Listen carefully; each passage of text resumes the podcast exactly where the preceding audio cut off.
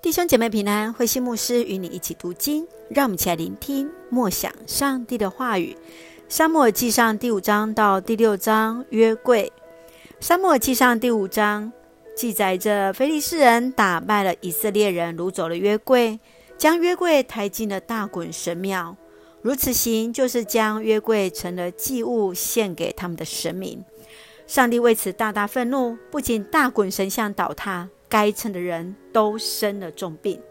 接续在第六章，菲利士人在经历神像倒塌，经过他们的祭司提醒，他们用一辆新车和两头从未负过轭的母牛，以及金铸的仓炮和老鼠，将约柜还给以色列人。以色列人也派人前往伯示麦，要将约柜接回。然而，因为当地人窥探了约柜，以致当场那七十个窥探者都死了，约柜也就停留在那里长达二十年的时间。让我们一起来看这段经文与思考。请我们一起来看第五章第七节：以色列的上帝在大大惩罚我们和我们的大衮神了，我们不能再把约柜留在这里。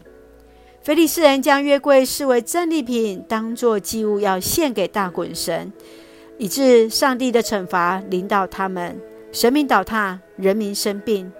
而当菲利士人将约柜抬到雅实图，上帝带给他们的责罚和灾难，使得当地人深受毒疮之苦。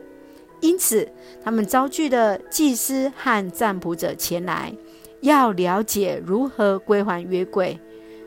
我们来看见约柜的神圣性，乃是上帝的同在。当我们知道神与我们同在，我们就更应该在我们的服饰中来活出神与我们同在。让我们一起来思考：你如何在生活当中活出敬畏上帝的态度呢？愿主来恩待，让我们来警醒。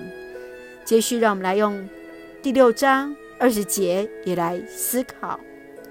博士麦人说：“在上主这位神圣的上帝面前，谁能站立得住呢？”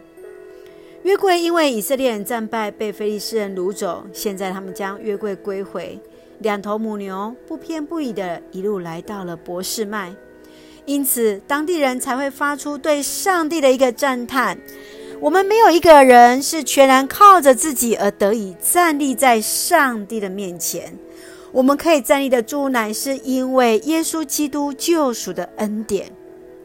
亲爱的弟兄姐妹，今天的你如何来面对服侍呢？我们是否有经过预备、预备的心、预备的心智，以及在为了服侍而祷告，才来参与在敬拜与服侍呢？